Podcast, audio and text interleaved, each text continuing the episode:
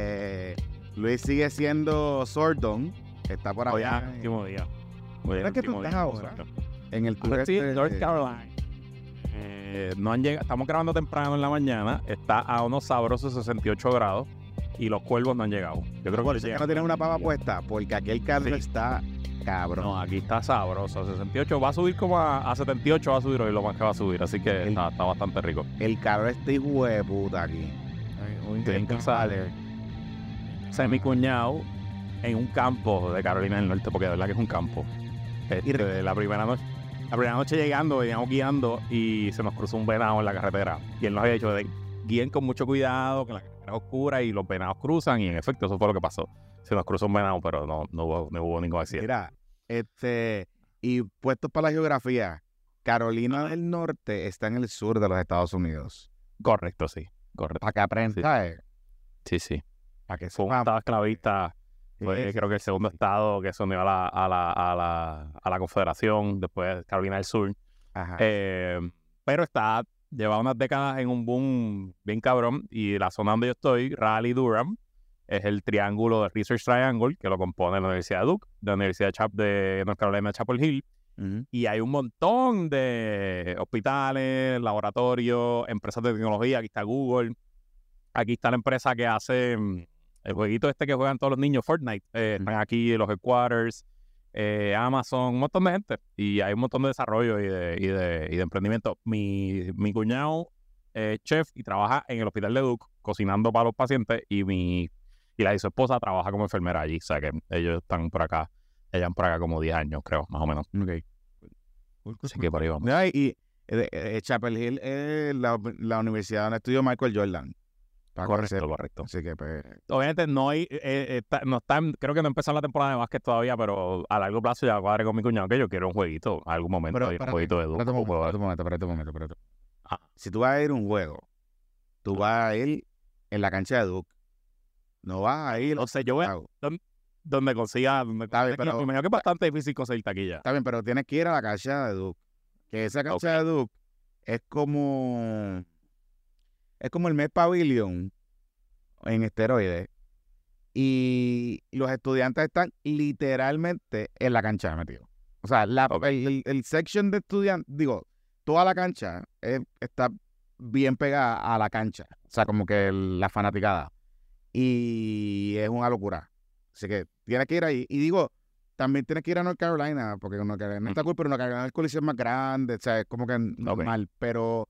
Cameron, o sea, el Coach K Court, que es en Duke, eh, duro. Eh, una experiencia cabrón. Así que, pues, Sí. Caminamos un ratito por los jardines botánicos de Duke, hicimos un picnic, todo súper chulo. o sea, que tú caminaste, espérate un momento. Tú caminaste por los jardines donde Bea estudió, ¿verdad? Porque Bea estudió. Oh, así mismo es, así mismo Por es. eso, tú así fuiste mismo por, es. eh, Donde el amor de Bea y Ricky germinó. Correcto. Y ahí no fue que ellos se casaron, el video aquel de la boda que, que él se le No, no, no, por los- no. No, ellos se casaron en una plantación, yo creo que era como en Georgia. Ok, No fue en Duke, no fue en Duke. pero fue en el Después, sur. Sí, sí. Fue en el sur. Fue en el sur, fue en el sur, sí, sí. Fue en una plantación también esclavista. una plantación que tenía esclavos. Sí. Ay. Mira, Mira, pero para que no seas esclavo sí. de un internet bien porquería, haz como te digo todos los domingos. Cámbiate al mejor internet de Puerto Rico, el internet de Aeronet PR, que son los presentadores oficiales de Puestos para el Problema, con más de 20 años sirviendo al sector comercial, con un servicio 100% local y una conexión al internet rápida, confiable y de una estabilidad comprobada con Aeronet. Tu servicio de negocio está siempre on. Recuerda que Aeronet ya lleva varios meses con su nueva tecnología DNA Dual Net Access que combina las dos tecnologías de Aeronet, el Internet por microondas con una antena en el techo de tu negocio junto con fibra óptica por tierra para que ambos estén siempre on y si uno falla, el otro esté ahí para ti. Todavía estamos en época de huracanes. Protégete con el mejor y más confiable Internet de Puerto Rico, el Internet de Aeronet PR. Llama ahora al 787-273-4143. 273-4143 o visita aeronetpr.com y recuerda que todo el proceso para dar de alta el servicio lo puedes hacer directamente en su página aeronetpr.com sin hablar con ningún ser humano. No lo pienses más. Llama ahora 787-273-4143. 4143 o visita aeronetpr.com. Aeronet, los presentadores oficiales de puestos. ¿Cuál problema? Oye, eh, ¿con Quique? Yo creo que debemos empezar con la Palma Wars. Vamos con la Palma Wars, vamos con la Palma Wars. Con Diego, eh, eh, la crisis del canal. La crisis del Porque aquí hay, aquí hay algo de, lo dijimos, hay un poquito de lo dijimos aquí. Sí, y Néstor, mira, a los amigos palabrali, palabralistas, o los palabralistas, lo que sea. Palabrista, palabrista. Palabristas, los palabristas, los palabristas. Ajá. Este, que tenemos muchos que escuchan, nos escuchan a nosotros y los escuchan a ellos, y eso es parte. Y eso está muy bien, con un ecosistema, claro que sí. Eso está súper cool. Este, mm, eh, los primeros que hablamos en un podcast de que Elías estaba metido en la campaña de Diego, fuimos nosotros. Y no era una teoría de conspiración. De hecho, nadie dijo que era una teoría de conspiración. Lo que habíamos nosotros era que habíamos afirmado, inclusive semanas antes de que saliera la foto de Jennifer con, con Elías en una actividad. Este. So. Chévere. Nada malo. Nos pueden dar crédito de vez en cuando. No pasa nada. No pasa nada. No pasa nada, no pasa nada. No se va a caer el mundo igual que los, nosotros damos crédito cuando somos nosotros también. Exacto. Así que pues, cool. Dicho eso, qué bueno se ha puesto esto en La Palma. Para que tú veas como un mes, un mes y medio en la política puede ser una vida entera. Tan contenta que Jennifer empezó agosto con su eventito allí con Vegabol en su comité de campaña nuevo, que debe haber firmado un list de dos años, que se va a gastar unos chavitos remodelando, mandando a pintar las paredes, comprando sistemas de sonido, alquilando sillas, todo ese eventito allí, mostrar fortaleza, el mes de agosto es mi mes. 15 de septiembre estamos grabando y wow, nunca se había visto tan vulnerable, yo creo que en muchos años, Jennifer González. Importante poner un poco un contexto lo que ha pasado las últimas semanas, porque quizás han pasado tantas cosas en tan pocos días que perdimos de perspectiva dónde están. Ok. Esencialmente, Jago tenía tres fechas potenciales donde ella iba a hacer su anuncio. La primera fecha era para, eh, en algún momento dado, cercano a su fundraiser entre julio y agosto. Esa es la primera fecha. O por lo menos la expectativa de la gente que eh, está cercana a ella. La segunda fecha. Cumpleaños, si no me equivoco, fue el primer viernes de agosto. Creo que fue 8 de agosto. Correcto. Correcto. La segunda fecha era, en algún momento dado, un build-up cercano a la convención del Partido Nuevo Progresista. Esa era la segunda fecha, potencialmente. Hablaba la semana antes. Como se aguarle la fiesta. Para el quinceañero. A, a Pipo. Mm. Y la tercera fecha, la tercera fecha, que era la tercera fecha que había surgido en esas últimas semanas, era, y nosotros especulábamos que tenía que ver, para coincidir con la encuesta del nuevo día, y se hablaba del fin de semana de septiembre, y esto era porque el Cobito Nelson Cruz eh, en algún momento dado, en una entrevista defendiendo a Jennifer, había hablado o había insinuado de que la fecha era más cercana para septiembre que a, que agosto. Así que nosotros habíamos especulado más o menos con el timing de la encuesta del Nuevo Día. Sabemos que el Nuevo Día estaba encuestando, todo ese tipo de cosas. Y como el Nuevo Día ha hecho mi chomi con Jago, pensábamos que le iban a anticipar el resultado de la encuesta y que le iban a dar tiempo a ella para organizar algún tipo de media tour, algún tipo de, mm, de andamiaje para un potencial anuncio de su candidatura en septiembre. Eso es todo lo que ha pasado en todo este tiempo. Ese es el resumen. Correcto. Ya las tres fechas han pasado. Y, por eso, y el nuevo día o encuestó y no publicó o no encuestaron y van a voltar hasta noviembre. Eso es lo que sabemos. Correcto. Y entonces, esta semana, lo hablamos en el episodio pasado. El lunes, Johnny Méndez, que es Ride or Die de Jennifer González, que ha sido básicamente su, su mingo, su principal aliado en el Capitolio, eh, desde o sea, siempre. Es, es, es Titicucu y Johnny, literalmente. Y los padrinos. Cuando ella entra a la Cámara, Johnny Méndez era su portavoz. Y obviamente cuando ya fue comisionado Super 4 pues Johnny Méndez era presidente de la Cámara, pero siempre han sido eh, y. Y había un video eh, de hace varios meses de Johnny Méndez presentando a Jennifer González como la próxima gobernadora en un evento, no un evento, estaba ella esta- estaba visitando liderato, yo creo que era en Fajardo, y ese video había salido, bueno, pues el lunes, sorpresivamente en una entrevista con Metro, Johnny Méndez dice que una ante una potencial candidatura y primaria a la gobernación del PNP, él se iba a mantener neutral. Y eso pues nos llamó la atención, lo discutimos en el episodio pasado, si no lo han escuchado, búsquenlo. Eh, pero ese no fue la única baja esta semana. eh, hubo dos más. eh, yo no sabía que Kenneth McClinton estaba con Jennifer González, pero así se, así se a lo mejor no. No yo no creo que Kenneth estaba, porque Kenneth nunca ha dicho que, que estaba con ella, pero tampoco estaba con el gobierno. Kenneth estaba medio neutral. No, eh, honestamente, que no sé- más es un rol más de analista. Yo no, lo- yo no sé si él está muy activo. A lo mejor tendrá clientitos de cabildeo, pero no lo sé, de verdad. Sí, pues yo no lo, veo. cosita, pero, pero que eso. como elder statesman. Ese es su, ahora su rol. Exacto, no- exacto. Él no- Y él, el jueves, no sé dónde, yo creo que él tiene una participación toda- todos los jueves. Él está con Armando en Radio Isla, pero yo no sé si los jueves que está. Eh, y esencialmente, pues él dio su análisis, que le parecía que la comisionada no estaba haciendo el trabajo que requiere una campaña a la gobernación.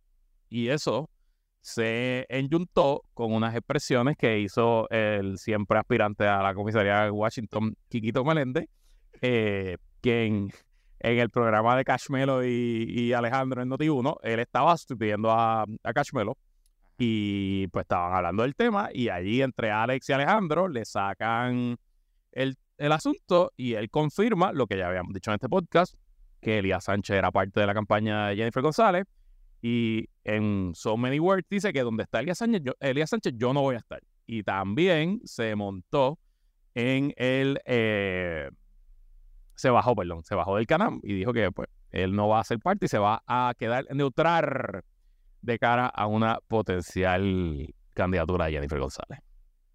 Mira, este. Importante algo. Creo que hay un poco de Yoripari con, con Kiki. Y me da la impresión, y lo hablaba el viernes por la mañana en el panel de Guayabera con, con Cristian Sobrino y José Javier Lama. Me da la impresión que aunque sí puede haber una molestia con el tema de Elías Sánchez, sí creo que hay un cálculo político del lado de Quiquito, de que Quiquito estaba esperando que le ofrecieran algo importante, o por lo menos él entendía que estaba acumulando Jago Points para, para esas cosas, y que eso no, no había pasado, y que está utilizando el tema de Elías Sánchez para salir airoso de... Era la excusa para quitarse. La excusa perfecta para, para decir, no, no, no, Fochi, no quiero estar aquí. Correcto. Porque si tú notas, Quiquito, o sea, ¿cómo es posible que Quiquito no supiera que Elías Sánchez estaba metido en la campaña hace semanas atrás? Tenía que saberlo hace semana. ¿Me entiendes? O sea, ¿cómo, cómo es posible que Quiquito no supiera que Elías Sánchez ya estaba de manera activa en la campaña de la comisionada residente cuando ya se lo había preguntado y la comisionada había dicho inclusive que aunque él no estaba, pero cualquier ayuda era bienvenida. ¿Te acuerdas aquella entrevista que ella dio? Que dijo como que no está, pero si llega, mm, no está mal. Lo aceptamos. Lo aceptamos. Eh, eh, Eso fue en pelotadura. Que Claro. Mari Fleming le preguntó y ella lo negó como San Pedro, pero ella estaba mintiendo cuando lo negó, porque Claro. la información que nosotros tenemos, que por lo menos desde el verano en las reuniones de fundraising grandes, con los billetudos, los- los- no, no el cumpleaños que fueron 100 o 200 personas, la reunión de almuercito de, de 5 o 6 personas que todo el mundo estaba dando el máximo, eh, se estaba sentando en la mesa Elías Sánchez. Y muchas de las personas que estaba llevando allí Elías Sánchez, eh, o sea, que estaba llevando allí era las traía Elías Sánchez. Claro. Eh, Y sabíamos ya que, aquí, que era una, Lo- una first familiar porque Charles, eh, Valerie y su señora esposa, su señora, su mamá, este, Katy, estaban llamando a su corillo, al corillo de los billetes, para ir preguntando y ocultando. De hecho, te cuento un secreto, que esto sí no ha salido, palabra libre que graba. En algún momento dado, Francisco Dómenes salió de la campaña. Él está, Eso lo hablamos en el episodio pasado, ¿verdad? Que Sí. Gómez sabía, estaba él es- caliente con... él con Jake. está, él está pero no está. Es como que está, pero no está. Y en parte está porque no está, porque, y no está porque un box out, un boxing out, con la llegada de Elías a la campaña. Ya. Este, y que esto lleva ocurriendo meses. Lo que vengo yo escuchando es que el esquineo de Francisco lleva ocurriendo hace par de meses. Par de meses. So que, eh, no sé, porque lo que Kenneth había dicho y lo que la gente está diciendo que Kenneth está con, con Jay o no que sea, Kenneth lo que pasa es que en una cosa que hace vocero, este, había dicho que Jennifer no estaba haciendo los pasos, no estaba haciendo los eh, la, la, toma de decisiones adecuada para prepararse para una campaña electoral, que le faltaba una cosa. Y obviamente él está, ella está haciendo referencia a su equipo de campaña. O sea, nosotros no sabemos oficialmente quién es el equipo de campaña de Jennifer González. Nosotros tenemos especulaciones. Sabemos que es lo electoral, más nada. Claro, claro, pero no sabemos más nada. No sabemos más nada. Hasta que apareció Elías Sánchez. Ahora, yo sí sé que Fran... O sea, y existe un comité de campaña que se reúnen y hay gente que está allí y sube las fotos y no sé qué. Pero hay gente, oye, con muchas buenas intenciones, son estadistas de verdad, lo que sea, y que están con ella, pero no son gente, eh, son fotutos, vamos, son cheerleaders. Ah, no tienen la cuestión estratégica de correr una campaña, de correr un, de llamar gente, de tener esa cosa de, eh, de trabajar con, con lo que conlleva una campaña. Así que ese senior level organization, organizational shark o estaba vacío o se estaba trabajando a unos niveles que no se le estaba comunicando a la gente. Y es lo que en parte yo he empezado a averiguar y he empezado a escuchar con mucha gente de que se sienten que cuando salió lo de Elías, cuando salió lo de Elías, eh, se sienten un poquito defraudados defraudados con la gente. Como te estoy tirando aquí una foto a, a José Esteves, que tiene una camisa títera hoy. Así no. Este, o sea, pendiente, pendiente de estas redes. Para la camisa títera José Esteves. Mira, este, ajá. un videito. Entonces, obviamente, eh, pues todas estas noticias han caído como bomba en, en el campamento Jennifer, mientras el campamento Pipo pues ha aprovechado la situación para para posicionar a su, a su líder eh, como el único e indiscutible. Y anoche en pelotadura hubo, hubo fuegos artificiales. Hubo fuegos artificiales. hubo fuegos artificiales. Esencialmente, como portavoz de Jennifer está el ex senador y que es un líder importante histórico del PNP, fundador del PNP, Orlando Palga, pero que no tiene ningún tipo de posición electa desde el 2000, desde el 2009. No, está retirado. Yo creo que él salió como retirado. Él está retirado, ¿no? Y, digo, pues sigue siendo, y él es columnista, y yo estoy seguro que tiene peso dentro del PNP, pero no, no, no representa eh, eh, a nadie ahora mismo. Eh, entonces, pues, se fue a los palos con el favorito de Twitter PR y el favorito de Pierluisi, su, su guardaespaldas oficial. Grego, Grego, Grego Matías. Gregorio Padrote Matías. Este. Que le vamos a poner Grego Padrote Matías. Ese es el nuevo nombre de Gregorio. Grego. Grego Matías. Carajo. Póchate, póchate ahí, Pepito, póchate eso, vamos a verlo. Ahorita estamos hablando de neutrales. Tenemos tres que, que somos electos actualmente. Yo estoy con Pedro Pierluisi. ¿Y tú? Yo estoy con Pedro. ¿Y tú? Esa es la realidad de Puerto Rico, que la mayoría estamos con Pedro. Yo, yo dice que va a la calle, tírese otra vez a la calle y pregunta otra vez porque está despistado. El único despistado aquí eres tú. No, está equivocado. el despistado, tú no sabes. Vamos a la calle y pregunta. Diciendo que no hay obra y en todo vaya, está convirtiendo. Vaya a la calle. Se jugarín de la no tiene visiones. Ah, no, viene contra el Luis. Y se está trabajando. Precisamente. Ay, Dios mío. Yo pensaba que Gregorio y Orlando se iban a los puños. Y recordemos, recordemos que Orlando Paiga tiene experiencia en esto de pelear, porque hay un vídeo famosísimo antes de las redes sociales y del internet, en un programa de Rubén Sánchez, donde él y, el, y un contratista, Rafael Robo, creo que es que se llama, eh, en una entrevista se por poco se empujaron y se metieron y se fueron a los puños. por Dios, proyecto, una cosa que está... Palga, Orlando Palga en su, en su toda su carrera política siempre ha sido un tipo bien fogoso. eh, y de hecho, eh, Palga es de línea dura y, eh, o sea, fue para Clinton, o sea, que él estuvo ahí en, en aguantando el fuerte contra cuando Pedro Rosselló trató de convertirse en presidente del Senado. Y si no me equivoco, cuando el PNP se funda, Palga se queda en el Partido Estadista Republicano en esa primera elección y se mantiene leal a, a- a ese, a esa colectividad en contra de Luis Ferrey y luego es que ingresa al PNP. O sea que él, obviamente, toda su carrera se ha caracterizado por ser un tipo así, fogoso. Eh, pero veo, veo al equipo de Pierluisi tanto en sus apariciones públicas como los que nos escriben en privado y a los miembros del caucus de nuestra comunidad, el caucus Carlos Romero Barceló, los Pierluisistas, eh, los veo más guilladitos, los veo más contentos que quizás lo hubiera visto hace, hace varias semanas. Yo, pero, pero el plan, o sea, más, más allá de que los veo contentos, yo veo a Tim Pierluisi un poco, no sé si te da la impresión, dispuestos a subirle el, el fogozón, el, el, el, el peliculón al a este, a este asunto. O sea, creo que la estrategia un poco de Team People es si hay pelea, le vamos a subir 400. ¿Por qué? Un poco el argumento, si tú escuchas lo que dice Edwin Mundo y algunos líderes del partido, el mismo Grego Matías lo ha dicho así, es una primaria entre el gobernador y la comisionada va a ser lo sustancialmente sangrienta que vamos a terminar bien achocado. Y no nos conviene una primaria así. No nos conviene una primaria así. Ese es el subtexto. Que Ujú. hay un incentivo brutal para Team People para sacar a Grego Matías cada rato a hacer esto.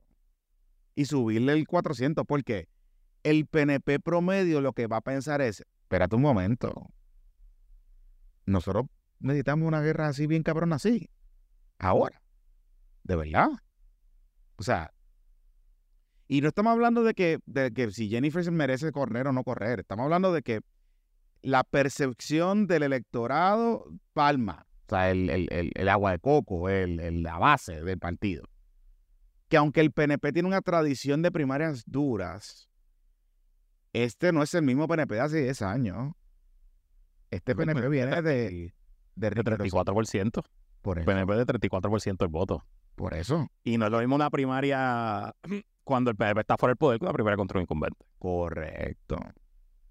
Correcto. Sí, es obvio, la estrategia ahora mismo del equipo de Pierluisi no es te vamos a ganar la primaria. La estrategia es Jennifer, no te tires. Ujú. Jennifer, quítate, ¿no? Y están subiendo la presión y los ataques internos y, y, y, o sea, y no me extraña, o sea, ¿por qué Johnny Méndez se quita? Quiquito podemos entender, a lo mejor Jory Party, él tiene la excusa de Elías Sánchez, pero Johnny Méndez es algo bien inexplicable para mí. Algo tiene que haber ocurrido a lo interno, en lo, en lo íntimo, en lo personal, eh, para que Johnny Méndez haya hecho esas expresiones, porque de nuevo, Johnny Méndez es una persona que tiene un puesto, bueno, aunque ganó apretado en el 2020, pero técnicamente debería tener un escaño seguro. Ya fue presidente de la Cámara, ya él ha tenido una carrera política exitosa y siempre ha sido de Jennifer. O sea, no, no ha habido nada particularmente nuevo o noticioso que nos hayamos enterado que, que haya, lo haya forzado a salir. Pues, ¿por qué se quita? So, me, me pudiera hacer simplemente presión interna. Alguien en la comunidad, no sé si fue en el Patreon o el Zoom, dijo, ah, a lo mejor es que hay unos proyectos para su distrito de aquí en 2024 que Fortaleza los puede paralizar Puede ser. pero hay algo, hay algo que está pasando que quizás que no conocemos que, que tiene a todo el mundo nervioso y tiene a todo el mundo eh, eh, brincando, el, brincando del canal. Eh, Sí. no sé. No sé, no sé, no sé. Hay, hay, hay, A mí esta semana se dio la primera vista en, el de, en recursos naturales de la Casa de la Palguera y el lunes, si no me equivoco, hay vista ocular que va todo el mundo para allá, para la Casa de los Suegros en la Palguera. Hay vista ocular y van a estar citados los medios, allí irán en un poquito a ver eso. O sea que eso va a pasar la semana que viene. Espérate, y ese, esa, esa, esa, eso no fue, porque yo vi una nota de que aparentemente los suegros en algún lado reconocieron que hay una probabilidad de que su propiedad esté en una zona complicada. Construcción. Bueno, o sea, la vista fue eh, una vista inicial administrativa en recursos naturales, creo que fue el martes, si no me equivoco. Eh, y allí nada, simplemente fue el comienzo del proceso. eh, los, el abogado de los suegros de la comisionada pidieron más tiempo porque va a traer un perito y pues no lo tienen contratado, etcétera. Y él le admitió que está en una zona turística, fue la, la frase que usó el, el abogado, y que, que una zona turística con reglas especiales. Pero yo, obviamente, no, no soy un experto en estos asuntos, así que no quiero decir disparates, pero yo me parece que la frase zona turística no aplica en el contexto de la zona marítimo terrestre, ni las áreas reservadas, ni las reservas naturales, etcétera. Eso aplica para el condado y para Verde y habla más en temas de, de, apertura y cierre de negocios, temas de alcohol, de código de orden público. Pero para temas de zona marítimo terrestre no está ahí. Eh, así que eso fue. La vista eh, con antelación se va a ver el 8 de diciembre, o sea que va, falta todavía varios meses para empezar el Discovery, pero la semana que viene hay una vista ocular que va a la jueza de recursos naturales con los abogados de, los suegros, con la abogada de recursos naturales, que, by the way, es una veterana que lleva 36 años como abogada en el departamento, o sea que una persona que ha visto de todo. Eh, y presumo que irá a la prensa también. Así que, que veremos, tendremos ahí material la semana que viene y me imagino que se montará en una lanchita de recursos naturales para inspeccionar la propiedad desde el mar. Eh, también lo que alegan los, los abogados, el abogado de, de, la familia, los papás de Jovín, es que allí no hubo ningún tipo de destrucción, que allí no hubo construcción nueva, etcétera, etcétera. Así que, pues nada, eso, eso está corriendo a la misma vez que está pasando todo lo político, eso se sigue moviendo. O sea, que, que la cosa se pone interesante. Como Uh -huh. Uh -huh. mm, no sé, no sé. Pero Jennifer siempre lo que hace también, porque ayer, en, este, en medio de este revolú, el Nuevo Día publicó en una historia, que eso me estuvo bien curioso, de hecho. Llegaron los eh, cuervos. Que llegaron los cuervos. ¿Dónde están los cuervos? Y los oigo, los oigo. Los oigo, ya llegaron los cuervos. Sí. Mira, este. En, en, una movida que me estuvo curiosa del Nuevo Día, el Nuevo Día publica una historia, no recuerdo por qué era. Y dice: eh, Nosotros habíamos hablado con. Este. Mira, hablando de. Hablando de. Anaí está de tour, de media tour hoy. So le van a preguntar, presumo que le van a preguntarle esa vista a cobrar el lunes. Está por el Salgazo, está de media tour por el Salgazo, hoy en la portada del Nuevo Día. Sí, por la portada del Nuevo Día. Está por ahí. Este. Lo que te iba a decir era que. Eh, el nuevo día pone un, en una historia, en una frase bien escondida abajo, que ellos habían hablado con la comisionada, la comisionada le había dicho que le iba a dar la entrevista y de momento no apareció. Eh, correcto. Por eso fue con lo de Quiquito. Por eso. Uh -huh. Entonces, el silencio, de hecho, el fototal de Jago estuvo bien apagado ayer. Ayer vinieron a aparecer ah. por la noche y qué sé yo. Orlando Palga. Orlando Palga fue su único portavoz ayer. Nadie más salió. No sé. Tú que has corrido campaña. Mira, la, la, campaña electoral, la campaña, no la política, la campaña. Usualmente el juego, lo más importante de la campaña es el momento, ¿verdad? Y tú tienes pues, distintos picos en ese momentum en una campaña electoral. Si hay primaria es distinto, pero esencialmente tú quieres que tu anuncio, tu lanzamiento, pues sea el comienzo de algo y como montaña rusa, tú vayas subiendo, subiendo, subiendo, subiendo, subiendo y que tú llegues al punto culminante, al momento más alto de energía, de emoción en tu campaña el día antes de la elección. Para que el día de la elección toda esa energía se, se, se libere y pues tú salgas victorioso o victoriosa. Eh, ¿Y qué atenta contra el momentum? Bueno, obviamente escándalo, noticias negativas. Eh, y cuando se habla del proceso y no de lo sustantivo, una campaña, a la prensa le encanta el proceso porque es lo que vende, es lo que genera titulares y qué es el proceso, pues eh, fulano contra mengano, este, cambios internos, divisiones internas. Había un, esta película, ¿te acuerdas? Eh, Crisis is Our Brand, la película de Sandra sí. Bullock y de Flip Pues esa está basada en un documental real y yo les invito a que busquen el documental, está en Vimeo, si quieren el enlace se lo busco, de una campaña en Bolivia. Y uno de los consultores allí de comunicaciones, que no recuerdo el nombre, le estaba dándole un training al equipo de relaciones públicas y de comunicaciones de la, del, del candidato boliviano y le decía, a la prensa le encanta la comida con muchas calorías. A la prensa le gustan los hamburgers, las donas, las papitas fritas. Y nosotros, nuestro trabajo es darle ensalada. Y lograrle que la prensa cubra nuestra ensalada. ¿Y cómo evitamos que se coma el hamburger? Bueno, pues no le podemos dar un chisme. No podemos generar este tipo de cosas.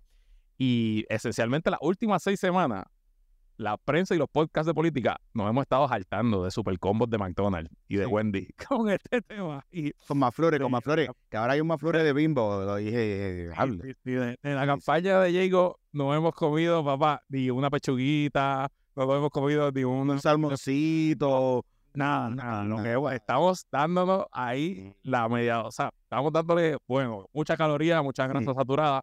Este, Vaquita Vegana está molesto con nosotros. Sí, sí, sí, sí, sí. Vaquita vegana nos va a cancelar. Sí. Mira, y by the way, otra cosa que parece que está ayudando, el gobernador sigue adelantando, no sé si viste ayer, que fue eh, la primera vista pública en el Senado de la, de la nominada secretaria de Educación. Ujú. Y llegó allí, se sentó cuatro horas, no tuvo ningún momento malo, pero lo más importante es que llegó con 14 alcaldes de todos los partidos. Eso vi. Eso Llegó vi. con alcalde Camuy, presidente de la Federación de Alcaldes. Llegó con alcaldes populares importantes como el alcalde Comerío, el alcalde de, de Juana Díaz, Ramoncito Hernández, la alcaldesa Eloísa eh, Julia Nazario, que si no me equivoco era principal de escuela antes de ser alcaldesa, eh, envió una ponencia a favor de ella. Eh, y todo apunta, Baby Dalmau se veía bastante chomi chomi con ella. Hoy la cobertura en los medios está bastante buena. eh, hizo varios puntos eh, interesantes. Dijo que su prioridad va a ser el- la pérdida de estudiantes en, en el sistema público que, y dio una cifra que yo que, que ilustra el problema. Este año se gradúan 19 mil estudiantes de cuarto año de las escuelas públicas y hay 14 mil entrando a kinder. O sea que ya hay un déficit de 5 mil. Y dice esencialmente, la predicción es que para el 26-27 el sistema tenga 280 mil estudiantes, una cosa así. O sea que ella dijo, no hay planes de cerrar escuelas, pero las escuelas van a cerrar solas porque me van a haber escuelas que no van a tener kinder porque no va a haber matrícula. O sea, Y qué bueno escuelas- Y qué bueno que lo, escuelas que van a empezar en tercer grado, que no, Sí. que no va a haber matrícula de prekinder a segundo. qué bueno, qué bueno, qué bueno. Y honestamente, qué bueno que la secretaria, ahí están los cuervos, te escuchando. Qué bueno que la secretaria reconozca eso, porque hemos sido bien pocos los que venimos hablando de que el tema de los cierres de las escuelas, más allá de la cuestión política y la cuestión de, ¿verdad? unas dinámicas particulares que se dan y agendas, etcétera, el cierre de las escuelas responde al tema demográfico de Puerto Rico. No es un tema, o sea, no, no, no es ni un, ya no es, ya no es ni un tema. Lo que pasa es que los gobiernos lo han comunicado mal, porque no saben explicar estos temas, pero no es ni un tema de, em, de cualquier consideración de privatizar el sistema, no. O sea, las escuelas están cerradas y nadie ha querido comprar esas escuelas. Son allí, este, se han convertido en establos de caballo o galleras clandestinas, ¿sabes? Porque no han, el, ¿tú te acuerdas cuando nos decían, no, vamos a cerrar porque van a venir eh, otras organizaciones a suplir servicios para niños y para jóvenes? Pues no ha habido nada de eso, porque no hay niños, no hay niños suficientes. Y eso lo sabe todo el mundo. Eh, los colegios vienen cerrando hace tiempo. Entonces, cuando tenemos esta discusión de que hay que poner 33 mil aire acondicionados en todas las escuelas, pues yo decía, coño, pero ojo, y lo hablábamos en los chats, decía, pues nos vamos a poner en 10, en menos de 10 años nos vamos a poner los, los aires de sombrero. O sea, los aires van a estar echando aire frío en salones vacíos, literalmente. Y esto va a sonar extraño, Luis, pero a la misma vez, si hay menos estudiantes, algunos de los algunos de los planteamientos que han hecho los sindicatos, con mucha razón, que llevan años planteándolo, es, hay un problema de que hay escuelas que si bien es cierto las matrículas han bajado, hay otras que tienen sobrematrícula, ¿verdad? Eh, y hay salones que hay 40 muchachos por salón. ¿Por qué no es mejor empezar a reorganizar el sistema aprovechando la coyuntura de que tienes salones en exceso, tienes planta física y tienes maestros que, que están allí para empezar a enfocar el sistema a que tenga menos estudiantes por salón? ¿Verdad? Porque la teoría es que mientras menos estudiantes por salón tienes, la educación, en teoría, ¿verdad? Que es una de las teorías pedagógicas que hay, puedes tener más espacio para individualizar la enseñanza, para reforzar a aquellos estudiantes que se puedan quedar rezagados. Y eso puede ser un argumento. Eso puede ser un argumento. Pero aún así, vamos a tener menos estudiantes, porque pues, se sigue acumulando el, el reto demográfico en los próximos años. Y esa es la realidad. Y que la Secretaría lo reconozca de esa manera, pues yo creo que, que eso es importante. Y algo que a mí me parece que el gobierno no ha sabido aprovecharlo bien. Esta secretaria, además de que lleva muchos años en el sistema, su hijo estudia en una escuela pública. Yo recuerdo en estos días que yo la entrevisté, cuando hablamos del calor, y me acordaba del tema de su hijo, y yo le preguntaba, mire, usted como madre, porque usted es madre, o sea, usted no tan solo secretaria, sino que lleva a su hijo a una escuela pública. ¿Cómo, cómo atiende esta situación? ¿Cómo ha sido esa dinámica, esa conversación? Y ella me planteaba, mira, lo de los uniformes, eso es un reto, siempre ha sido un reto, como que qué sé yo, la escuela de mi hijo no tiene aire, ta, ta, ta, ta. Y hay un argumento ahí que si bien es cierto, pues, oye, ella va a responder a una maquinaria política que es del PNP, que, que controla la, el andamiaje burocrático del Departamento de Educación. Pero ella sí tiene unos argumentos a su favor que a mí me parecen que si la fortaleza quisiera sacarle más provecho en términos de comunicar, de que estamos trayendo una persona al sistema, dirigir el sistema, que no tan solo es que lleva años allí como empleada de carrera, sino que también es madre de un estudiante del sistema. Que si alguien puede conocer los do's and don'ts y lo que pasan madres y padres del sistema todos los días, es la secretaria actual. Y eso no lo están comunicando. Salvo que ella lo dice cuando se le pregunta, pero no lo están comunicando. Y, y pues, a mí me parece que hay algo importante. Yo creo que ya la van a confirmar. sí, la única que sí. La única razón. Digo, Javier Aponte Dalmao es el que ha salido más en contra de ella, ¿verdad? Pero obviamente tiene todos los votos del PNP. Ahí ya son ya con eso, pues con la mitad de los votos populares están los 14 votos para Yo pienso que la van a confirmar y, yo pienso que la van a confirmar porque el, calentón, el calentón se lo van a poner los mismos alcaldes los representantes. O sea, eso, ese, ese, a los senadores. Ese, ese showing que hubo ayer es de calentón para los senadores. Y fue con la misma cantidad de populares y PNP. Por eso. O sea que te está, está dejando claro por dónde, por dónde va el asunto. Pero más allá de lo que los sustantivos de educación y lo que significa ese nombramiento, es otro punto a favor del gobernador que siga haciendo las cositas poco a poco, tranquilo, sin meterse en nuevos líos, sin meterse en mayor problema, y le sigue poniendo presión a Jennifer González. Yes. Mira, vamos a la pausa y hablamos de lo que está pasando en el PPD y en otros lugares. Claro. Bueno, pues vamos a la pausa. Este puestos para el problema extraído por nuestros amigos, nuestros patroncitos originales que llevan con nosotros desde el primer mes del experimento de Patreon, la Armería Gutiérrez en Arecibo, tu armería y club de tiro patroncito. Haz los trámites para aportación de armas o practica tu puntería en Arecibo. Búscalos en Facebook como Armería Gutiérrez o llámalos al 787-878-2995 878-2995. Y este puesto para el problema es traído también por nuestros amigos, amigos de Jonathan Volkswagen de la Kennedy durante más. Durante 25 años. ¿Ya, ¿Ya, te pusiste la gorra? ¿Qué te regalaron? No, no, no me la puse hoy, pero me la voy a poner ahorita cuando salga a comer. Muy bien. Cuando, cuando vayas a buscar el, el, el steak annex. Steak annex. Steak annex. Durante, durante más de 25 años, Volkswagen Kennedy ha sido tu concesionario en Puerto Rico con una gran reputación basada en la honestidad y calidad.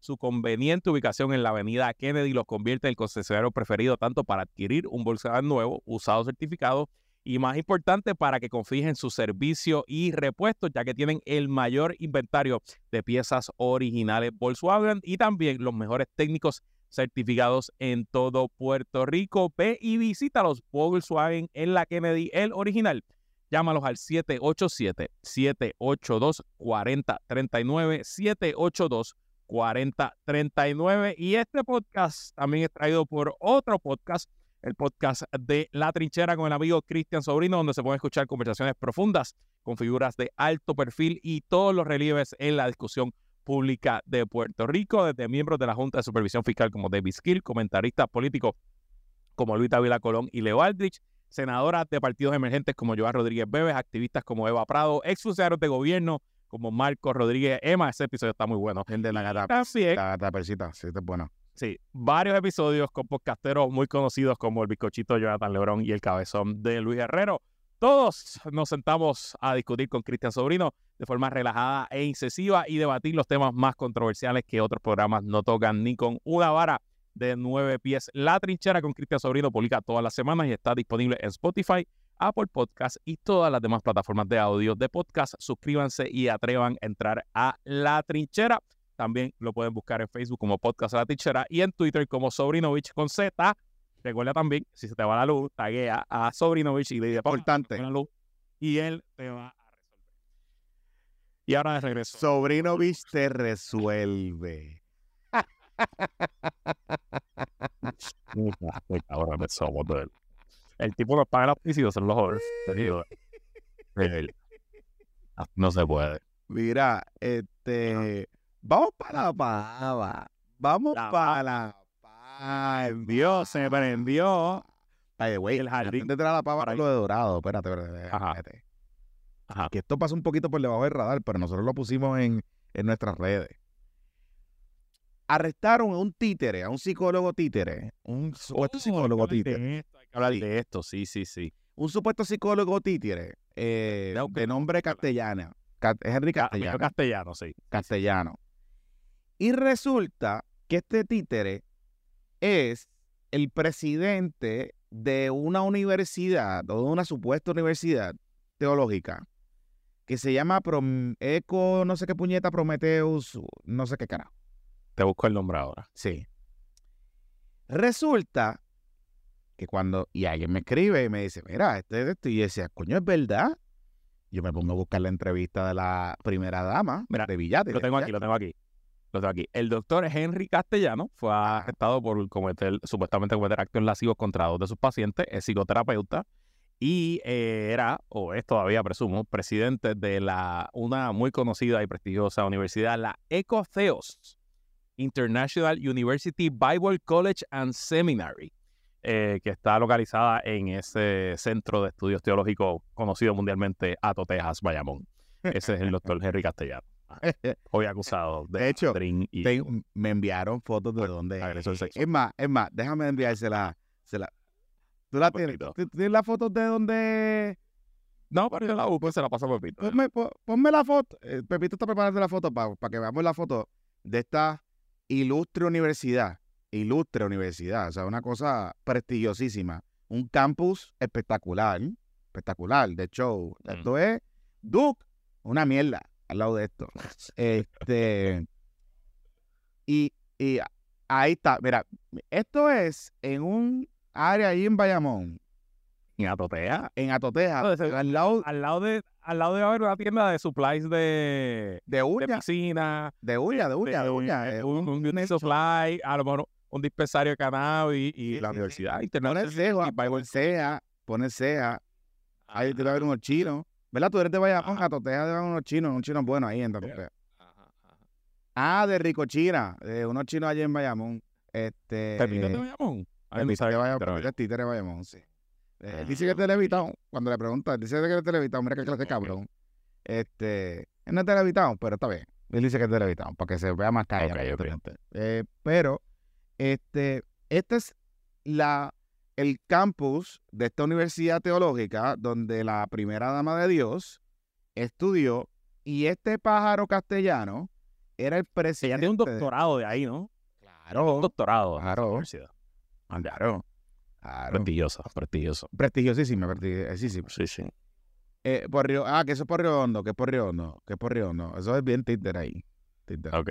Pero anyway, la cosa es que, eh, obviamente, pues como lo- los medios de comunicación no hacen el contexto que tienen que hacer a veces y las conexiones, cuando yo vi el nombre decía, este nombre me, me llama la atención. Y alguien me, Me suena, y me suena. dice, este tipo era el que entrenó a Miyagi, a Miyagi, a, ¿cómo es que se llama? La primera dama de Dios. No sé cómo se llama, no me acuerdo. Y cuando, en- cuando entré a sus redes sociales, encontré un montón de cosas, claro. Borraron los videos. Obviamente se quedaron los screenshots de las cosas. Ok. Y este señor hablaba de terapia de pareja, de Terapia de amor, ¿te acuerdas? terapia de amor, y Ujú. esas cosas.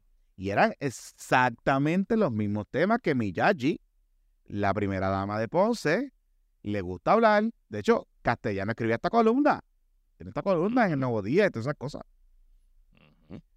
Así que el títere este, presuntamente, se propasó con alguna de sus clientas este, y ahora está enfrentando cargo por acto lesivo.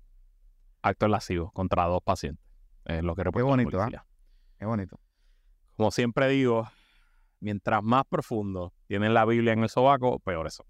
Sí, mimito. eh. Bueno, Y es- obviamente aquí no estamos hablando de ninguna persona trans, de ninguna persona de la comunidad LGBT, estamos hablando de un seminarista de la Biblia. Que ayudaba a pareja y a personas a amarse. Amarse. Sabrá Dios. Sabrá Dios. Sabrá Dios. Bueno, vamos al paraíso de Puerto Rico, Dorado. Eh, El ojo del guardián. ¿Qué es eso del ojo del Guairán? Mira. Explícame eso. Ok, el viernes yo entrevisté a Carlitos, bueno, yo entrevisté a Pablito José y entrevisté a Carlitos López. Y Carlitos López me quería convertir la entrevista en, en un infomercial de Dorado. Y yo dije, pues está bien, vamos a Ok. jugar con eso, no importa. Ok, ok. Claro que sí. Y en un momento dado, eh, yo no sé cómo llegamos ahí, pero él me dice que como parte de las cosas que están haciendo para Dorado y no sé qué carajo, que ellos van a inaugurar, están próximos a inaugurar un proyecto de unas cámaras que han instalado en todo el casco urbano de, en todo el pueblo de Dorado. Ok. No sé si incluye las áreas comunes de- dentro de los estubes, esas cosas, pero dentro de De seguro le pusieron tres en la entrada a Tatito. vaya. Exacto. En la entrada a la casa de Tatito le pusieron tres. Correcto, correcto, No, correcto. No la salida de la casa. Toda la salida de casa. El, el- el patio, todo eso. Entonces, esas cámaras van a estar conectadas a un centro de vigilancia en el municipio de Dorado que se llama el Ojo del Guardián. Lo porque. Carlitos es el guardián. Carlitos, Carlitos es el guardián de Dorado. así. Por eso, bueno, no. Y, lo, y lo- los equipos de pelota de Dorado se llaman los guardianes este, de Dorado. ok, ok. Sí, sí, ese es el, ese es el, el gimmick. Así que ok, ok. El Ojo del Guardián es el proyecto de vigilancia electrónica que el alcalde de Dorado, aparentemente, Carlitos López, va a inaugurar en los próximos días. Obviamente nos reímos con lo del Ojo del Guardián y qué sé yo, pero estos proyectos de vigilancia electrónica son bien controversiales porque los, las cámaras que están instalando y los sistemas que están instalando ahora, muchos de ellos en- eh, ya tienen capacidad de face recognition, de inteligencia artificial, ese tipo de cosas. Y los municipios están utilizando chavitos, creo que son chavitos federales, para Lo son. Ins- instalar estos, estos sistemas y no están siendo muy transparentes de cómo van a operar, de cómo se van a garantizar los derechos constitucionales de la gente, qué pasa con, la, con, con- los videos que se graban, este, eh, se guardan, no se guardan, ese tipo de cosas. Hay un montón de cosas raras con eso pasando, pero en Dorado van a poner el ojo del guardián. Yo presumo que habrá más cámaras en los lugares títeres de Dorado que en los lugares Sí, sí. de Jake Paul y Logan, por ejemplo. Sí, sí, sí. En Dorado del Mar hay cámaras, pero son de, son de, son de Dorado del Mar, no son de, no son de, del, municipio, del municipio autónomo. No, no. Bueno, pues ayer jueves, eh, Carlitos López hizo un eventazo en la plaza pública del pueblo y me dicen amigos que viven en Dorado, yo tengo un pana que vive en el pueblo Dorado, que llevaba semanas eh, activando el pueblo del alcalde con caravanas y con guaguas de sonido dando vueltas, invitando a todo el mundo. Y pues lanzó su candidatura a la reelección. Él es alcalde de Dorado desde el 1900. Desde mi año, desde que yo nací, Sí. en el 87. Él llegaron en el 86 y empezó en el 87. No, él, él lo nombran alcalde porque el gobernador Hernández Colón hace el alcalde de Dorado secretario de Estado o algo así, eh, este, a Alfredo López, si no me equivoco era el nombre de ese alcalde. Bueno, de- Saúl nos había dado la historia completa hace, hace varias semanas. Eh, o sea que él va para su año, si él termina el cuatrenio en el 28, sería, llevaría 40 años. Sí. O sea, esta sería su, su ¿qué séptima elección? No, más, más, su décima elección. Eh, y hizo un evento en la plaza pública y invitó a toda la prensa, sacó varios videos. No sé si viste el video con las cámaras, los cabos de sonido y la, la, la tiene unos videos de una pico hop toda, toda con el rapping de la campaña y qué sé yo. Y pues los oradores principales de la, de- de la- del lanzamiento fueron, además de obviamente el alcalde, eh, fueron Pablo José Hernández, Ajá. el candidato a comisionado residente, que no se ha metido en casi ninguna primaria popular, pero aquí se metió. Eh, Pero ya ha metido aquí un ratito. Tiempo, tiempo. Lo que pasa es que la relación entre Carlitos López y Hernández Colón era una relación bien cercana. Yo hice el cuento aquí una vez ya en el podcast que en la primaria entre Aníbal Acevedo Vilá y José Alfredo en el 99, eh, donde peor le fue a Aníbal fue en Dorado, de hecho, y que hacer campaña, hacer campaña en Dorado fue bien difícil en esa primaria y que nos cerraban las ventanas. Tú- nosotros caminamos allí, nos cerraban las ventanas Miami y todavía la gente cerrando las ventanas. Eh, y de hecho, eh, hay una estatua de Hernández Colón en la Plaza Pública de Dorado, que la construyó Carlitos López. Y yo creo que hay algo en la plaza que se llama eh, algo Hernández Colón. No sé si en la misma plaza o la O sea, en- o hay algo allí El que- enfoque, el de Dorado es como el de Guánica con Sila, con Doña Sila, que le hicieron en Sí. Natal a eso. Sí, sí. Exacto, exacto. Eh, y pues Pablo José fue, fue elegante.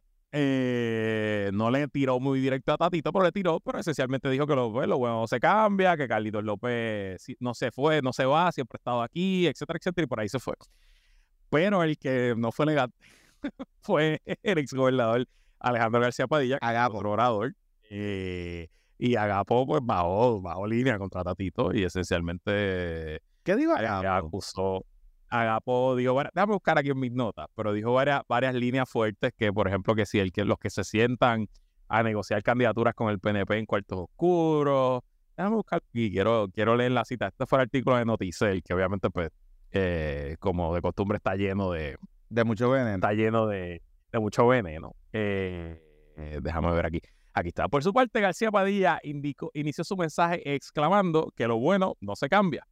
Y aquí, este pedazo de la patria, eso, eso es clásico, García Padilla, este pedazo de la patria que de todos, que se llama Dorado, ha alcanzado nuevas, ha alcanzado nuevas cimas, está cada vez mejor y ha tenido un hombre al timón, el autor de esos proyectos, el que ha emprendido esa obra que tú y yo hemos visto, no ha sido otro que Carlos López como alcalde de Dorado. Y ahí empieza. A los que negocian votos con los del PNP, a los que están dispuestos a negociar candidaturas en cuartos oscuros, a los que están dispuestos a negociar candidaturas al PNP dándole la espalda a los populares, les tengo un mensaje que me enseñó mi papá. No hay nada peor que un malagradecido.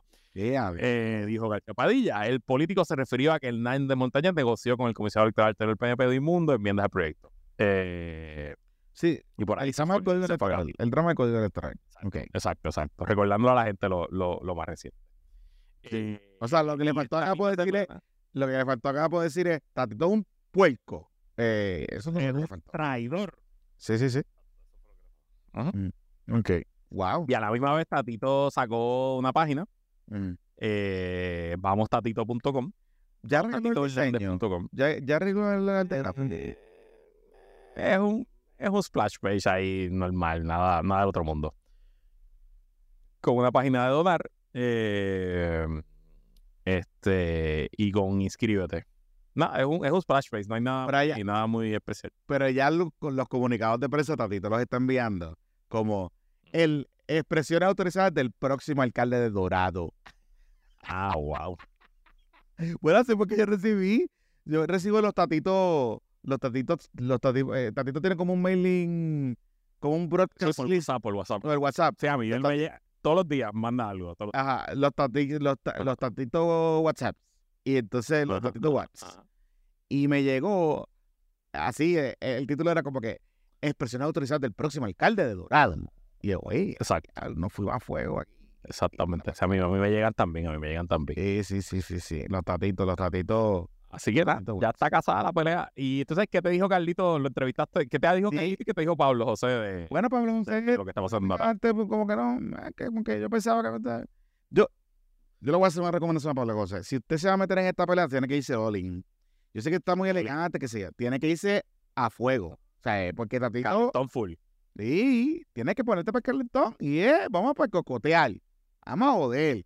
Digo, porque si se te metes, no te puedes meter a media. Porque entonces después, Claro, del otro lado, lo que viene para atrás es un barrecampo. claro.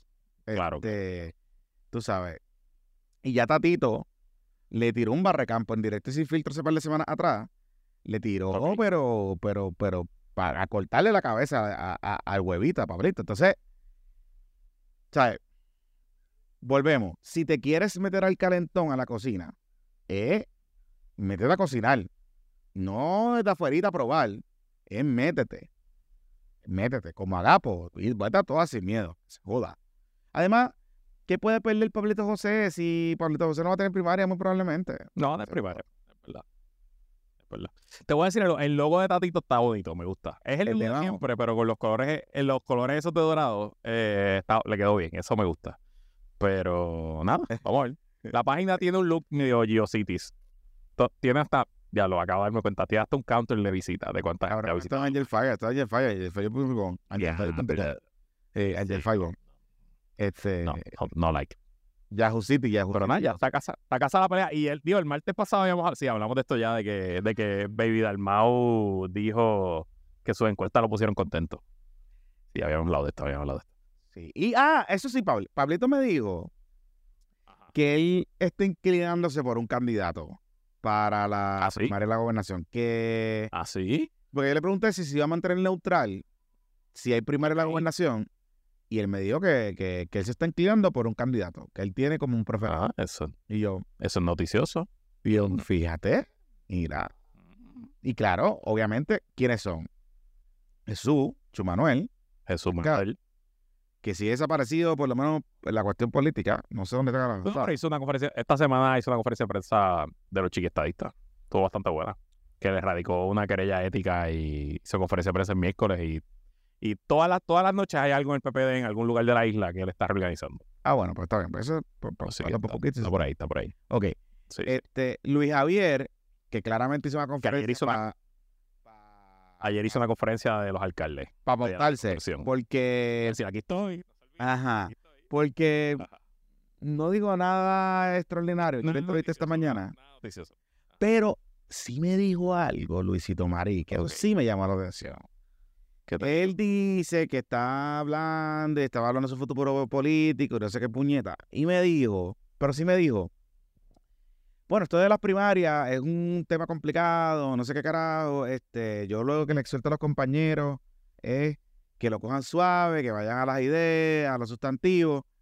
Y yo le digo, pero entonces, eh, a nivel de la gobernación, pues, debe haber primaria en el PPD. Y él dice, bueno,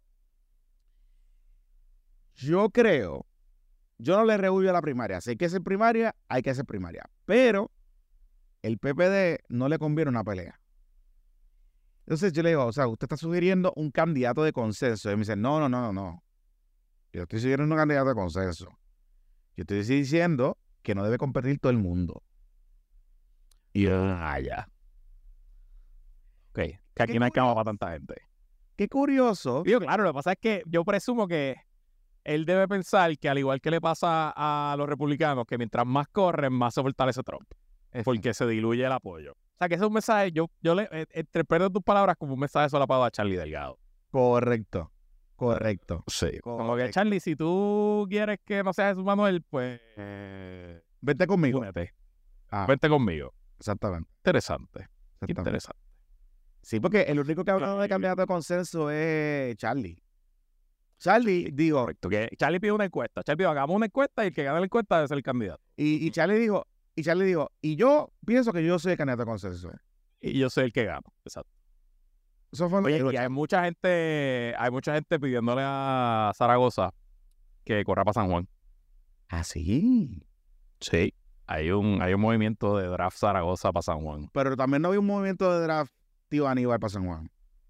No, eso, eso es muy- una cosa que tú escuchaste que No, no, no, no, no. no. Espérate un Yo sí hay un movimiento. Pero, ¿sabes qué? El primer opositor a ese movimiento, Tú, Luisito María, Herrero Salvador, Pero o sea, todo, ni para el carajo. Ajá. pero espérate un momento, espérate un momento. No es algo que yo escuché, es algo que se discutió en los grupos esos del Metro Task Force, del Popuquí Task Bueno, Force de San Juan.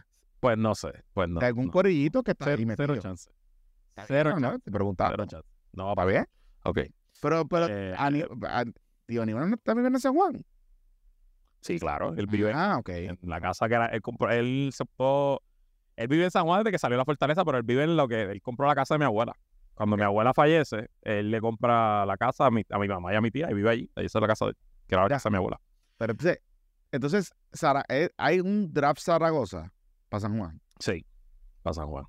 Zaragoza, aunque es vaquero de Bayamón, eh, vive en San Juan también. Fíjate. Vive en Cupey.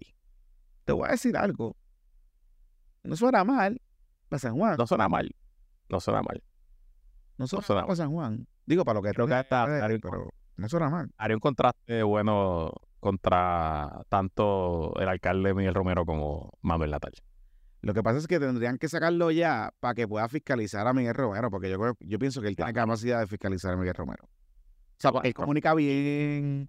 eh, Credibilidad para fiscalizar. por eso. Sí, sí. Y de hecho, puede ocupar un campo que Manuel Natal ahora, lo que se pasa subiendo fotos de, de, de, de los Sin camisa. las cosas, sin camisa. Este, y chévere, está bien, cabrón. Sabemos que esto siempre está duro, cabrón. O sea, no, no, eh, nadie nunca lo ha puesto en duda. Nadie nunca lo ha puesto en duda. Sabemos que eres guapo. Sabemos que hay mucha gente que le gusta. Sabemos que, ¿verdad? Tienes pareja nueva y te has tirado para las fotitos por ahí. Nada malo con eso. Qué bueno. Qué bueno. Estamos por ti. Pero tienes que anunciar ya qué vas a hacer, caballo. Ya. By the way, uno que se ha puesto fit, uno que se ha puesto fit es Miguel Romero. Oye, eso te iba a decir. Eso te iba a decir.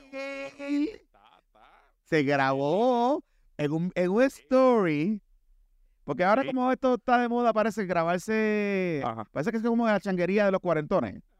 Grabarse haciendo ejercicio, haciendo, Pero pausa. Eh, haciendo pucho, pucho challenge, esas cosas. Ok. Eso parece que es lo nuevo por ahí.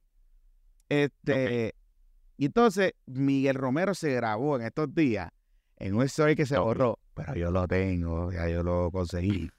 Este, Súbelo, súbelo, este, súbelo hoy como mañana. lo que pasa es que lo iba a subir en estos días y como que se me pasó, qué sé yo, y de momento cuando vi la foto de Manuel Natal, dije, espérate, voy a hacer algo con esto.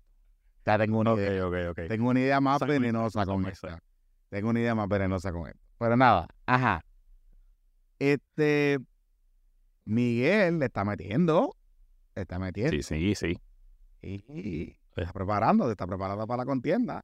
Lo próximo es que lo, lo veremos, lo veremos calentar, eh, entrenando con los, con los cangrejeros de Santurce del béisbol. Porque ahora viene todo, toda la, todo, ya está dándole duro con el tema de Clemente, el tema de la pantalla gigante del Bison, la temporada empieza ya mismo, así que ya tú verás que lo veremos, lo veremos un día haciendo batting practice allí en, en el. Mira, eh, nada, eso está lo más interesante, pero ya para ir terminando, eh, hay otro, hay otro update en la guerra Paulson, Paulson Gaffar. Pero bueno, de, verdad, de lo que pasó y de lo que sabemos. ¿O hay algo más? No, no, bueno, lo que pasó y quizás tengo algo más que puedo adelantar un poquito por aquí. Cuéntame. Pero lo que pasó, ¿verdad? Esta semana, el miércoles, sale un nuevo memorando de estos memos famosos que envía Paulson Puerto Rico a lo- todos sus Paulson- empleados. Los Poison Memos. Ese es de los Los Paulson Memos. Memos. Ajá. Y haciendo alusión al video de Fajad destruyendo propiedad en Serafina, rompiendo sillas, rompiendo vasos. Pues oficialmente Fajad y su señora esposa han sido Glendy, Glendy, Glendy, Glendy. eh, de todas las eh, propiedades de Paulson. Punto, no pueden entrar.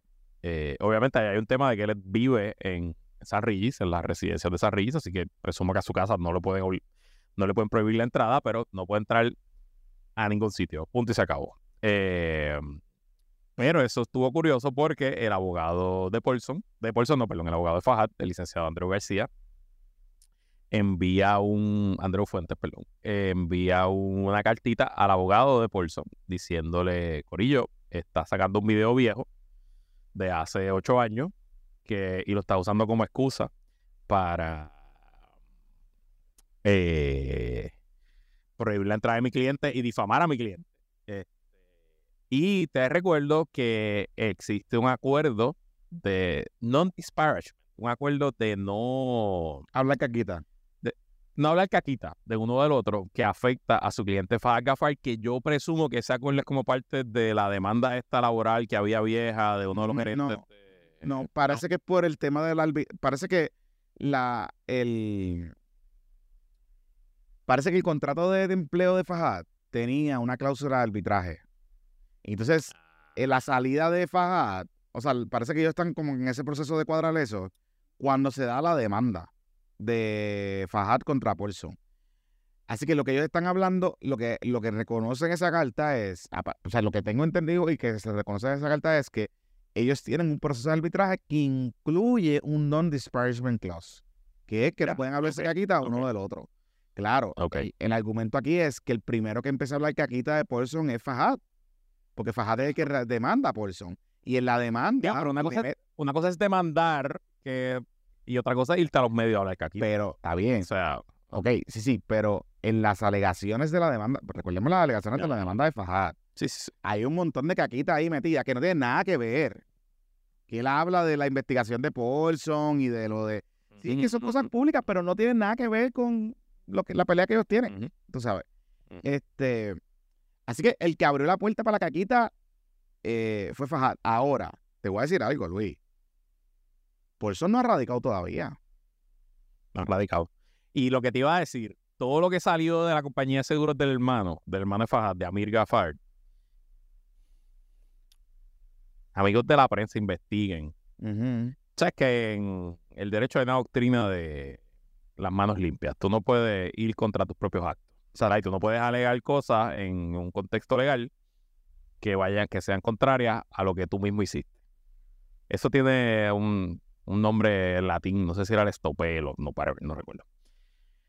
Pues averigüen si es cierto o no, que aunque es verdad, sí se le dieron los seguros al empresario hermano de Fajad, eh, cancelándolo de- y dándole 30 millones en primas.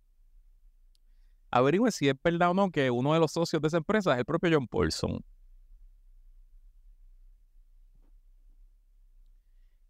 De hecho, esa empresa tiene dos partes. Tiene una parte operacional y tiene una parte que funciona como un fondo de inversión. Ah, sí, son las empresas de seguro. Las empresas de seguro son fondos de inversión al final del día.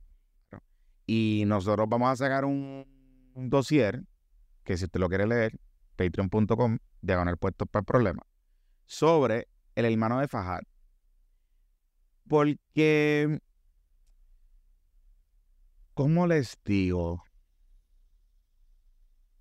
Paulson tenía conocimiento de muchas cosas que Fajad hizo. O sea, Y que ahora, y que ahora públicamente Le- alega ignorancia. exacto. o sea, ignorancia. Paulson tenía conocimiento y dejaba mano libre a Fajad de correr las operaciones en Puerto Rico, que se incluye la contratación de suplidores o no.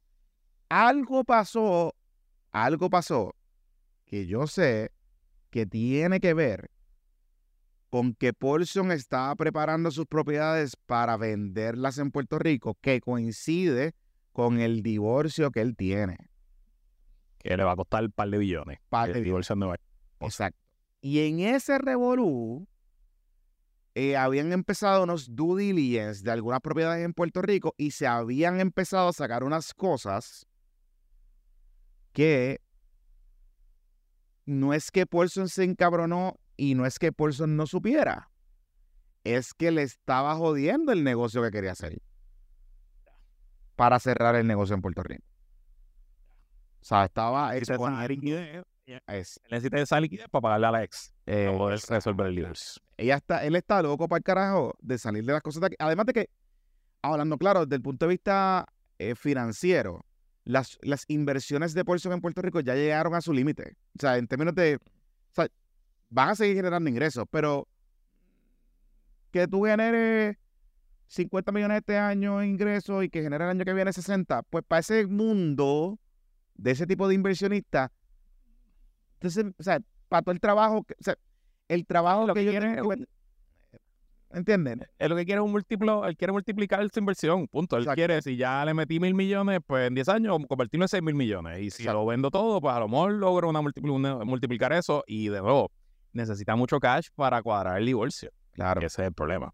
Nada, en general, obviamente aquí nosotros nos nutrimos de todo este bochinche. Le agradecemos a ambas partes por tirarnos cositas. Sigan tirando dos cositas. Pero nosotros, Pero ya decimos nosotros investigamos. y le decimos a nuestra audiencia, por eso es que usted escucha este podcast, mucho escepticismo siempre. Recuerde que aquí no hay nadie bueno y nadie malo. Al final del día estamos hablando de millonarios y billonarios. Eh, y pues, después de todo, eh, como si se pudiera, yo quisiera que los dos pierdan. No sé cómo hacerlo, pero yo quisiera que pierdan los dos. Y, Eh, y, y, y, y, y.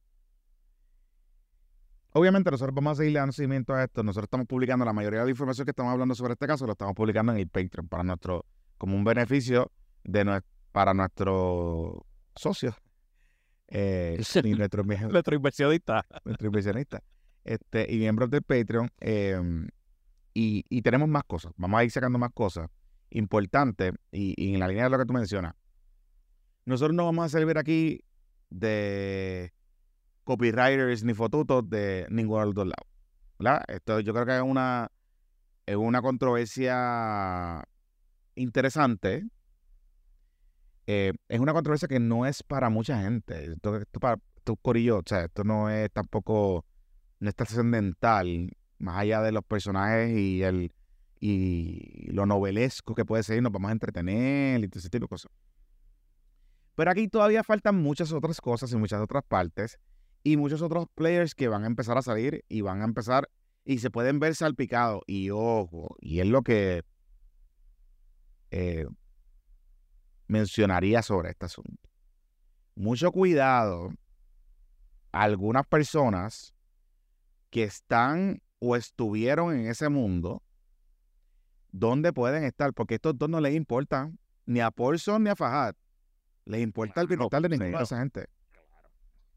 Obviamente. Así que mucho cuidado, mucho cuidado con algunos, algunos y algunas que están ahí metidos, estuvieron metidos en ese mundo y que saben muchas de estas cosas y que no han hablado o que han visto o que vieron o que no vieron o que se prestaron. Y ustedes saben quiénes son y ustedes saben de quién yo estoy hablando y quiénes, de quiénes estoy hablando, que incluyen exfuncionarios del gobierno de ambas administraciones. By the way. Pero, cuidado, cuidado, porque el goodwill mediático que puede tener eh, eh, alguna de las partes en el nuevo día, no lo van a tener para ellos, porque el goodwill es a base billetazo. Y no es de extrañarse que coincide que Paulson se está convirtiendo de momento. El nuevo día no cubría el mundo de Paulson. No lo cubría, lo cubría más allá de. Excepto de- cosas positivas. Excepto inauguraciones y cosas positivas. Magazine, las fotitos de ajá. con Glendy, Paulson cuando era Puerto Rico. Por ahí también salía Rolandito Padua, los, gente. Todo el mundo salía allí. Todo el mundo salía. Todo el mundo, ¿verdad? El corillo está- está- está allí- salía allí. Pero la fiscalización, como por ejemplo la demanda que eh, por despido injustificado que está todavía activa. De hecho, yo entré al docket de y encontré un par de cosas que las voy a sacar en estos días en el bizcochito, que no han salido publicadas en los medios de comunicación. Y era porque a fuerza de billetazo, que incluye donativos en fundaciones y museos, eh, parisitos, jangueitos de, de altos ejecutivos de, de, de GFI, por ejemplo, y de algunos medios, que se quedaran, se quedaban en Bahía, que se quedaban en, en los hotelitos, que no pagaban. Y quien tiene el poder ahora mismo, el power of the purse, es Paulson, no es Fajat. Claro, ya Faja está afuera, está cortado. Así que cuando usted vea estas historias en el nuevo día, ojo, entre con el contexto, porque el nuevo día nunca se había interesado, porque habían cosas para interesarte, como por ejemplo, como por ejemplo, ¿qué desierto hay y por qué no se le prestó atención a una posible intervención de manera irregular, indebida, en ambas administraciones para flexibilizar de una manera u otra legislación sobre el Código de Seguros en Puerto Rico. Para en parte, para en parte permitir la entrada de ciertas aseguradoras o ciertas compañías de seguro o flexibilizar algunos temas, que esto viene antes de María. Esto no es de ahora. Y qué curioso Y qué curioso que mientras eso estaba ocurriendo, aquí en Puerto Rico, la compañía del hermano de Fajad estaba ofreciendo servicios a ciertas entidades en Puerto Rico que qué curioso que tienen conexiones bien cercanas, bien cercanas a círculos de poder y a círculos bien cercanos a los GFR Media, por ejemplo. Y qué curioso que eso nunca se cubrió.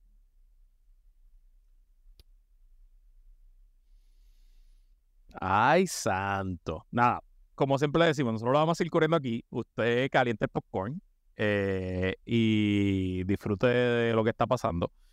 Pero mucho escepticismo y aquí no hay nadie bueno ni nadie malo. Aquí solamente hay gente con mucho dinero. Y nos vamos a Que vivieron en Puerto Rico un lugar de donde hacer más dinero.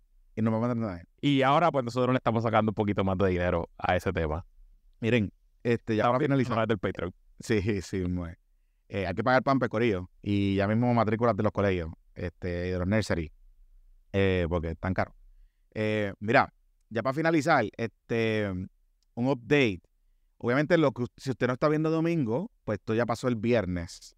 Hoy se cumple el término que le dio el juez Arias, o sea, el viernes 15 se cumple el término a las 11.59 de la noche, que le dio el juez Arias para que eh, los Lannisters de Tory Mart em, radiquen documentación adicional para sustentar algunas de las alegaciones que están vivas en el caso contra Jay Fonseca, Jaguar Media, Telemundo y todas esas cosas. Así que en algún momento dado, esos documentos tienen que empezar a aparecer en el, en el Pacer, esa moción, que yo me imagino que ya debe estar lista. Eh, así que los próximos Bueno, días, no sé. ¿Ah? Usualmente los abogados pues, tienen hasta las 12 de la noche, así que por eso, abogados, yo me imagino, chique, yo yo imagino que radicarán tarde para que no la gente no se dé mucho Sí, sí. eh, cuenta por ahí. Este, así que en los próximos días anticipamos que tendremos información adicional sobre ese caso, porque hay unos términos fatales que, que tienen que cumplir las partes, a menos que pidan prórroga, lo que sea, ¿verdad? Pero todo eso va, va a ocurrir en los próximos días porque sé que hay gente que nos ha preguntado. Y sí, sí, vamos a seguir cubriendo el caso de Jay Fonseca y de Elías Sánchez eh, aquí. Sí, ahora que Elías está haciendo noticias de todo, Por eso. porque está causando problemas en, en el partido principal del país. so. Así que, nada, lo dejamos hasta ahí. Que la fuerza la acompañe. Te dejo con tus cuervos allí, este Luisito. La bien. Ya regreso, ya el próximo episodio estoy contigo en el estudio, así que se acabó el vacío.